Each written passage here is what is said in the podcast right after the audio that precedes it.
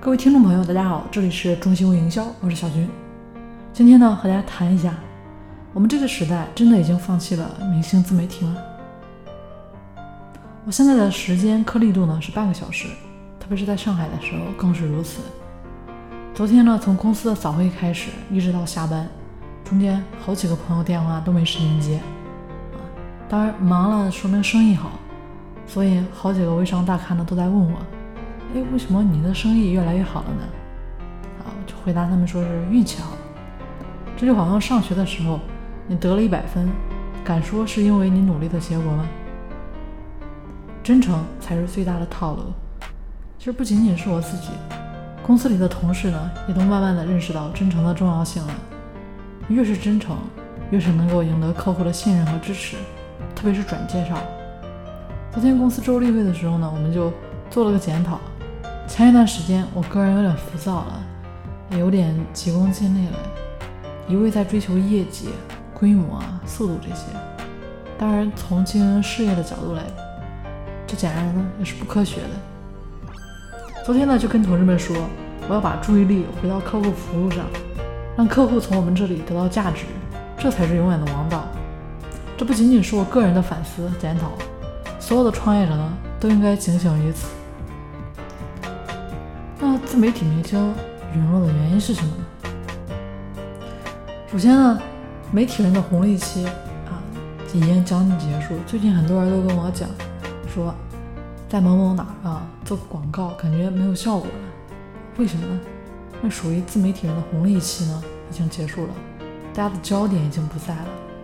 其次呢，再加上透支信用啊，自媒体人毫无兴致的在这边透支，所以才是没效果的。那不能帮助客户创造价值。从另一个角度讲，自媒体人已经不能帮助客户创造价值了，所以大家呢也都会离他们而去。接下来，他们赚钱也将会愈发的困难。当然，还会有一些不明真相的后来者会继续给他们送钱，但这毕竟不是长久的事情。满足客户需求的能力急速下降。当然，微商培训行业呢也是如此。你会发现。过去那些看起来很牛的老师，今天好像也没什么声音了。客户的需求越发旺盛了，但他们满足客户的能力呢，却逐渐在下降。因为现在主流人群进场，核心原因呢，就在于此。他们对于培训的需求和之前那些草根微商老板不一样。但是过去那些做微商培训老师的培训内容呢，还是老一套，这才是问题的关键所在。那很多人呢也都抱怨说卖不好货。当然前面说到这个自媒体人对吧？微商培训老师说完了，再说大家自己，最近卖货容易了还是困难了？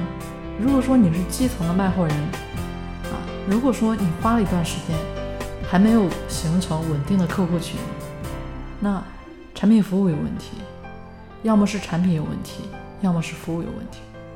用对的产品。踏踏实实的服务好你的客户，客户满意了，他们自然会持续购买和转介绍。那就知道瞎忽悠，对吧？那你的卖货呢，就是忽悠，逮一个算一个。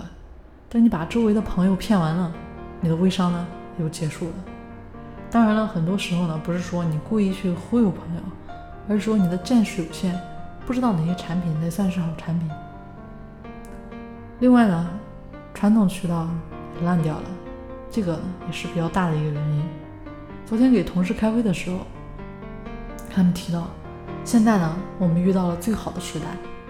传统电商来的时候，对传统企业有影响，但不至于把电商给干掉。但今天不一样了，传统企业之前的渠道呢，已经几乎彻底烂掉了。幸运的企业还能保住现在的业务，但是一直呢也在下滑中。而淘宝、天猫、京东这些平台。传统企业呢，也已经玩不起了，因为太贵了，抓不住移动互联网的风口。现在，移动互联网呢，好像成了传统企业的唯一出路。至于说做不做微商，我不知道。但是传统企业要想活下来，就必须着眼于移动互联网。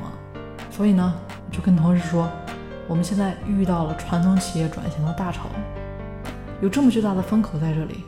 如果说我们不能成功，就太对不起自己了。上周呢，跟销售市场杂志社的领导起聊微商，我说我们现在看到的不是传统企业做微商，而是传统企业转型移动互联网。他们的看法呢，和我们的认识是一样的。还记得之前呢，零二年的时候，在北京租房子，房东想以他的房子呢，把它用八千八百这么每平方的价格卖给我。当时呢，觉得太贵了，没有买。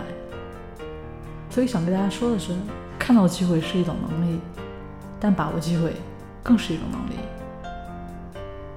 今天呢，就跟大家先聊到这里。系统交流学习呢，大家可以添加我的微信：三零四九三九六七。我们下期节目见啦！